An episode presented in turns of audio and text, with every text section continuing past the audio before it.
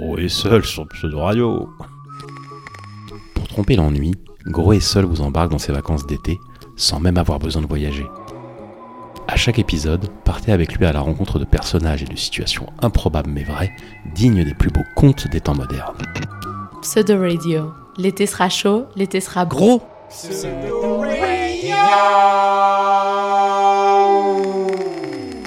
Épisode 7, Gros et la voix du Tao. Cet après-midi-là, il faisait très, très, très chaud.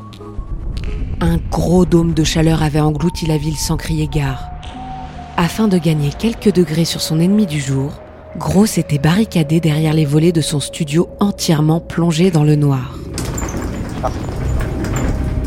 Échoué devant sa télé, totalement amorphe, il regardait une chaîne d'infos en continu sur laquelle un climatologue fatigué expliquait que les dômes de chaleur étaient de grosses poches d'air chaud stagnantes qui mettaient les villes et ses habitants sous cloche. Le spécialiste insistait sur le fait que le phénomène était comparable à une casserole sur le feu, recouverte d'un couvercle qui empêchait l'air chaud de s'échapper, et dans laquelle Gros, de plus en plus léthargique, s'imaginait en train de mijoter telle une grosse pintade au mori. Commençant à cauchemarder qu'il allait être mangé vivant par les summer zombies, Allez écouter l'épisode 6 avec Christine la mimeuse. Gros eut un élan de survie et décida de trouver refuge dans un lieu climatisé. Problème. Le centre commercial où il allait zoner en cas de canicule était fermé pour travaux. Et les boutiques climatisées du quartier dans lesquelles il avait l'habitude d'aller se rafraîchir en avaient marre de le voir squatter sans jamais rien acheter. À chaque fois que Gros passait la porte d'un magasin, les vendeurs l'accueillaient en pestant. Oh non, le revoilà Lui répondez pas, hein. il fait semblant de poser des questions pour rester au frais. Désolé Gros, tu nous as déjà fait le coup. Va falloir nous laisser avec les vrais clients maintenant. Chez Picard, ils avaient carrément mis une photo de lui avec l'inscription Ne pas laisser entrer, cet individu dort dans les réfrigérateurs. Gros avait beau jurer à l'agent de sécurité qu'il en avait juste ouvert un, une fois, pour y mettre sa tête, et qu'il s'était assoupi quelques secondes, mais rien à faire, ce dernier le repoussa à l'extérieur du magasin en le houspillant. Livré au gros dôme de chaleur, slalomant parmi d'autres summer zombies, à la recherche de fraîcheur, Gros décida de marcher à vue jusqu'à trouver une boutique dans laquelle il n'était jamais entré. Ça n'était pas chose facile en ce mois d'août où quasiment tout était fermé. D'autant plus que cela se compliqua lorsque Gros commença à avoir des hallucinations dues à la température. C'est ainsi que d'un coup, fou de joie, il se mit torse nu et courut en direction d'une sublime fontaine dans laquelle plein de gens se baignaient. Qui n'était en fait qu'un rond-point où des automobilistes à bout de nerfs à cause de la chaleur s'empoignaient à deux doigts de la bagarre générale. Gros avait été victime d'un gros mirage. La situation dégénéra quand les enfants d'un des conducteurs prirent peur et se mirent à pleurer en voyant Gros débouler torse-poil. Et que tous les automobilistes se liguèrent contre lui. Qu'est-ce que tu fous à poil, toi? Tu vois pas qu'il y a mes gamins, gros Exhibitionniste? Eh, viens là que je te mette un coup de barre de fer Gros détala in extremis avant de se faire casser la gueule, poursuivi par les conducteurs fous furieux. Il courait comme un dératé dans un dédale de petites rues quand il localisa un bureau de tabac dans lequel il entra pour se réfugier à bout de souffle. Heureusement pour lui, les automobilistes passèrent devant sa cachette sans le repérer. Il est où le gros? Comment il a fait pour nous semer? Il pèse 200 kilos l'enfoiré Gros restait planqué à l'intérieur de la boutique afin d'être sûr d'échapper à ses assaillants. Quand il se crut victime d'un nouveau mirage délirant. Le bureau de tabac dans lequel il se trouvait était partagé en deux avec ce qui semblait être une librairie. Gros se frotta les yeux pour être bien sûr de ce qu'il voyait. Mais oui, une partie des murs était bien recouverte de jeux à gratter et de paquets de cigarettes, alors que le reste de la boutique était tapissé de livres. Où est-ce que je suis encore tombé se demandait Gros, quand un petit homme asiatique d'une centaine d'années, au sourire malicieux, lui tendit un livre ouvert sur lequel il lui indiquait une citation. Le mouvement triomphe du froid, le repos triomphe de la chaleur.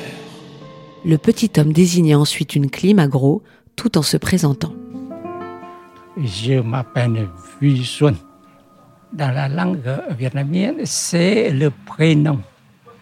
Euh, c'est-à-dire, toute ma famille porte ce nom.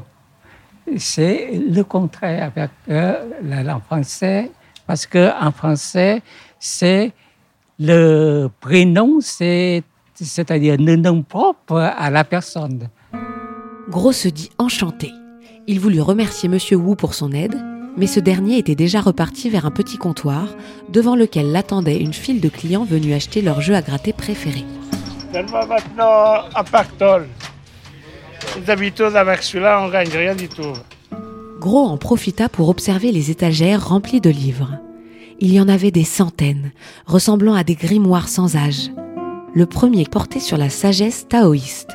Gros se mit à lire les premières lignes. Le taoïsme enseigne que l'action est juste, efficace, quand elle ne force pas le cours des choses. Il faut apprendre à désapprendre, c'est-à-dire s'efforcer d'agir en délaissant la volonté, en cessant d'imposer ses plans. Ah bah ça, ça convenait parfaitement à Gros qui en toute occasion se laissait porter par la vie. Jamais il ne forçait le cours de quoi que ce soit, et il n'avait absolument aucune volonté. Et dire que la société lui avait fait croire qu'il était feignant, alors qu'il était juste taoïste. S'il avait su ça plus tôt, Gros aurait pu fermer le clapet à tous ses professeurs. Professeurs qui n'avaient cessé de lui rabâcher toute sa scolarité qu'il n'était qu'un tir au flanc. Curieux et content de voir que de grands sages avaient théorisé sa philosophie de vie, Gros continua de lire. Le Tao est le grand tout. Il n'a ni origine ni fin. Il existe de toute éternité. C'est l'ordre suprême du monde. Il pénètre et anime toute chose et tout être, pierres, plantes, animaux, humains. Il leur donne une part de son énergie. C'est l'essence même de la réalité et est par nature ineffable et indescriptible. Bah dis donc, c'était pas rien d'être taoïste, se dit Gros, de plus en plus flatté d'en être. Maintenant qu'il savait ça de lui, sa vie allait changer, c'est sûr. On allait enfin le respecter. Surtout si, afin d'afficher la couleur, il portait les splendides robes en soie traditionnelles taoïstes qu'on pouvait voir en fin de manuel. Gros se voyait déjà en train d'en expliquer la symbolique à l'agent de sécurité du Picard, tout impressionné, qui lui baiserait la main en s'excusant de l'avoir recalé. Il fut sorti de sa lecture par Monsieur Wu, qui lui tapota l'épaule et lui indiqua une citation punaisée au mur en lui faisant un petit clin d'œil. L'orgueil est une fleur qui croît dans le jardin du diable. Il allait se justifier lorsqu'une grande dame toute vêtue de noir frappa à la porte de la boutique maintenant fermée à clé. S'il vous plaît, laissez-moi entrer. Je veux juste quelques tickets, quoi. Allez, soyez sympa. Mais Monsieur Wu resta inflexible et lui fit signe de partir.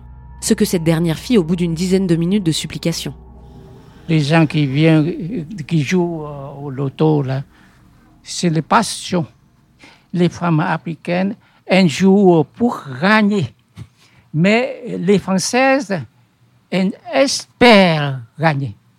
Par exemple, il y a une dame qui vient ici, il dépend une somme très importante pour que je dise, madame, c'est pas sûr que vous gagnez. Hein? Joue pas trop comme ça. Et elle dit que j'ai besoin de l'argent. Et je dois jouer pour gagner. Je dis, ben non. J'empêche beaucoup de, de, gens parce que, au fond, moi, je n'aime pas les jeux de hasard, les jeux d'argent dans une société normale, ça ne doit pas exister. Il faut compter sur son travail, sur le là. Ce n'est pas le hasard. C'est le hasard de Dieu. C'est dangereux. C'est dangereux. Ça, c'est sûr, dit Gros qui avait passé son enfance dans les cafés de Turfiste avec Papa Gros, grand joueur de tiercé devant l'éternel. Sans parler du loto sportif et autres jeux à gratter auxquels ce dernier s'adonnait à cœur perdu. Gros expliquait à Monsieur Wu qu'il arrivait fréquemment que les sous de la cantine y passent, et même parfois ceux des vacances d'été. Comme l'année où Papa Gros avait tout misé sur Patapouf, un cheval sur lequel il avait eu un tuyau et qui était censé créer la surprise au prestigieux prix d'Amérique. Le numéro 7, l'argent du bonheur est maintenant. Mais Patapouf avait seulement créé la consternation, en se présentant à la compétition avec 20 kilos de trop et en se foulant la cheville dans les 100 premiers mètres. Toujours en dernière position. Des mois durant, Papa Gros fut la risée du café où il n'avait cessé de fanfaronner qu'il allait bientôt quitter la tripotée de losers qui y grenouillaient. Bah alors, Patapouf T'es encore avec nous? T'es pas aux Bahamas comme tu nous avais dit? Même Gros était moqué. Les gens s'amusaient à lui donner des faux tickets gagnants, et lorsqu'il allait demander l'argent au comptoir, tout le monde se mettait à rigoler. Sauf Papa Gros, qui recommandait une bière en maugréant dans un coin du café.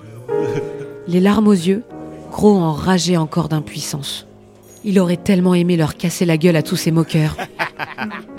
Monsieur Wu, qui ressentait sa profonde douleur encore présente, saisit la main de Gros comme un grand-père pourrait le faire. On ne voit bien qu'avec le cœur. L'essentiel est invisible pour les yeux. Monsieur Wu sortit ensuite un de ses plus précieux livres, dont il détacha une page avec précaution, avant de la plier et la glisser dans la poche de Gros en lui faisant promettre de la lire plus tard. Ce qui était inscrit dessus était une chose primordiale pour lui s'il voulait enfin être en paix avec cet épisode de son enfance. Si Gros voulait atteindre le Tao, il fallait qu'il parvienne à s'installer dans la quiétude. Et pour cela qu'il intègre la grande impermanence du monde et de ses polarités, tantôt guidées par le conflit, tantôt par l'harmonie. Afin de mieux se faire comprendre, Monsieur Wu, qui voyait bien que Gros était en train de décrocher, lui expliqua que sa librairie en était le parfait exemple. Lorsqu'il est arrivé dans les lieux à la fin des années 70, c'était un bureau de tabac classique, comme on en trouvait partout en France, et dont il voulait faire la plus belle librairie zen de Paris. Le sanctuaire de la littérature indo-chinoise. Évidemment, au départ, il était impensable pour lui de garder les jeux d'argent dans un lieu aussi sacré. Mais le monde de la finance l'y avait forcé. Avant, il y a l'auto, il y a des jeux. À mon arrivée, je dépasse et tout ça. Mais la banque qui me prête de l'argent dit que non, parce que la librairie, c'est pas sur le marché. Donc, au début, je fais les jeux, la presse et librairie. Quelle bande de vislards, Pestagro, qui n'aimait pas les banquiers dont il ne connaissait que les agios à répétition et les relances téléphoniques pour ses gros découverts. Mais il fut content d'apprendre que si Monsieur Wu avait accepté ce compromis avec le diable, c'est parce qu'il avait un projet beaucoup plus noble derrière. Pourquoi j'ai choisi le métier de libraire? C'est non seulement pour gagner ma vie, c'est aussi pour aider les gens à comprendre euh, les autres. Je suis arrivé en France en décembre 73.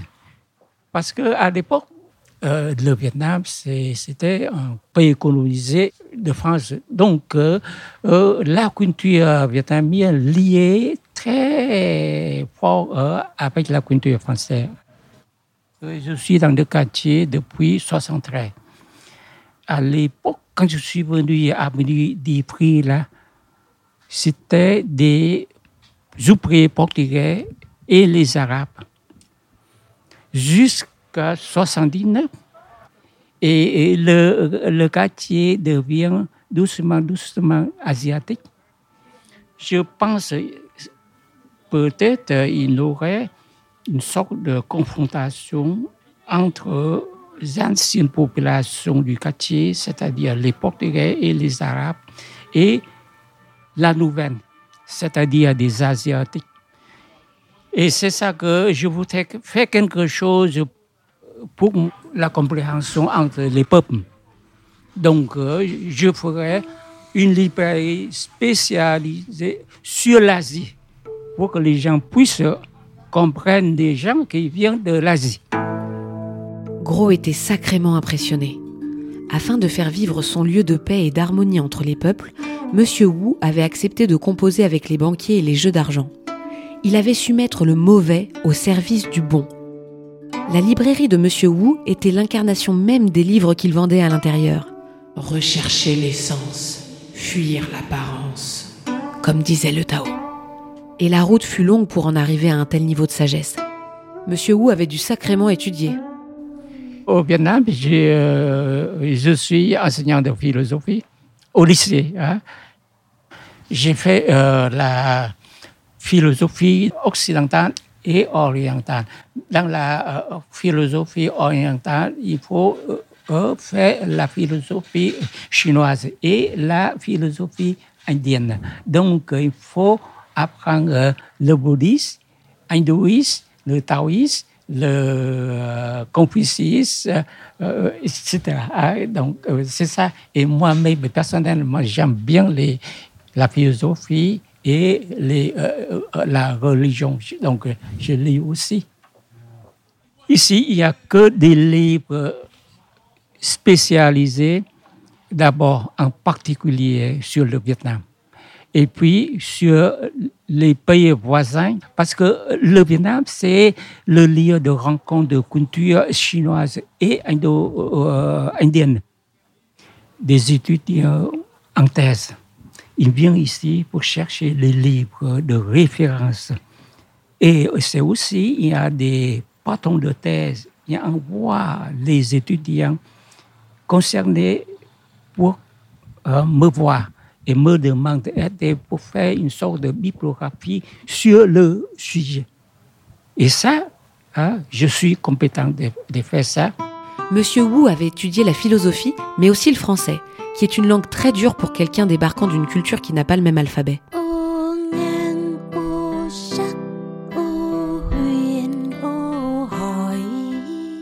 Gros, qui n'avait jamais réussi à apprendre la moindre langue étrangère, était d'autant plus admiratif. Monsieur Wu lui confirma que ça n'avait pas été une partie de plaisir. Quand je suis arrivé ici, je dois apprendre tout. Au marché, j'ai appris des vocabulaires. Quand je suis euh, venu ici, je me souviens que je dis macro. Et les gens ne comprennent rien. Et quelqu'un qui dit qu'il faut dire macro, c'est pas macro. Si on dit cimetière, personne ne comprend. Il faut cimetière. Par exemple, j'apprends les salades. Il y a combien de, de sortes de salades? Il y a des rougettes.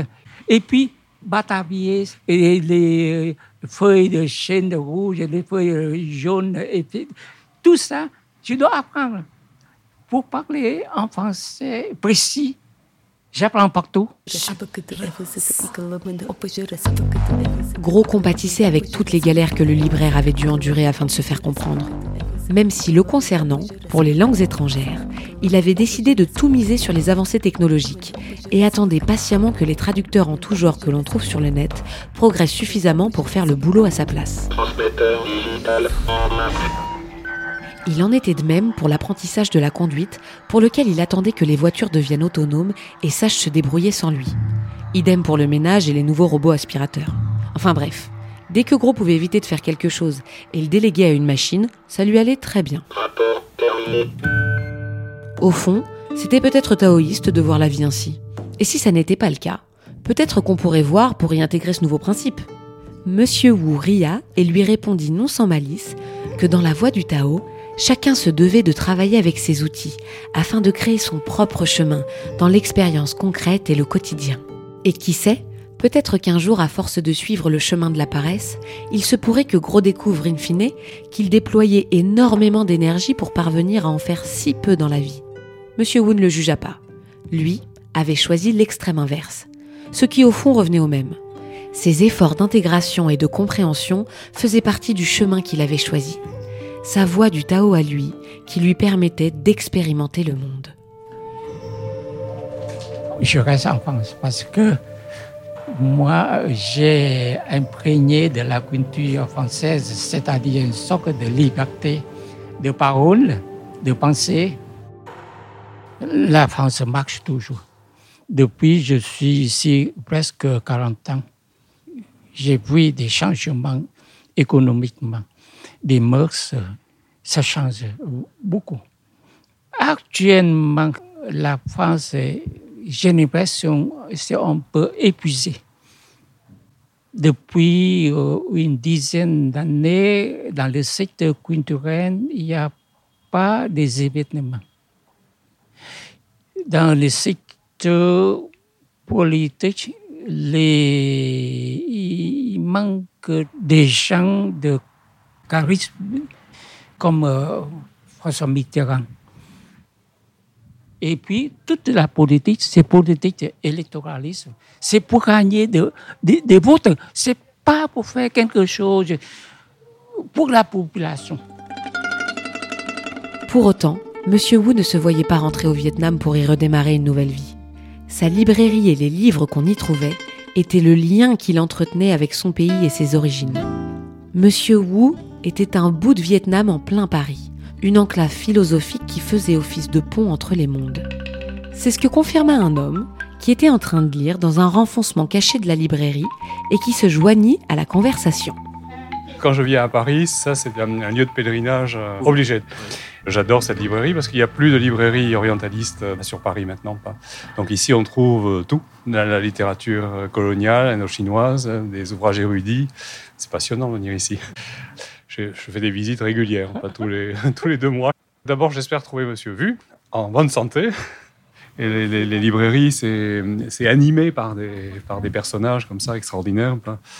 Et puis ensuite, euh, des bouquins, j'achète régulièrement au fur et à mesure que ça, ça rentre. Il y a toujours des nouveautés. C'est un lieu sacré pour les les gens qui aiment l'Asie. Quand on aime euh, l'Asie, par exemple, hein, on veut tomber sur des, des gens, des gens comme ça qui, qui connaissent tout.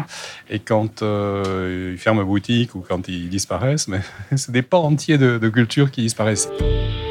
Flatté par toutes ces louanges, le libraire afficha un grand sourire jusqu'aux oreilles. Pas peu fier de surprendre Monsieur Wu en flagrant délit de grosse fierté, Gros sauta sur l'occasion pour lui rappeler.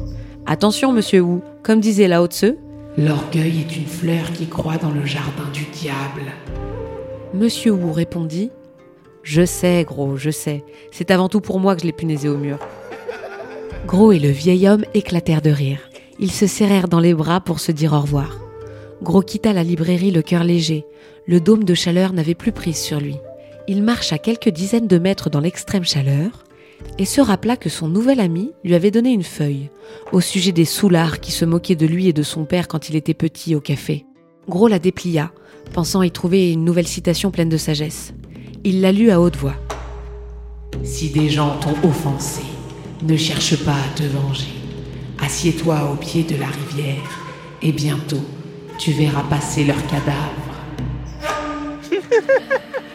Sacré Lao Tse, se dit Gros, qui alla s'allonger sur les bords de Seine.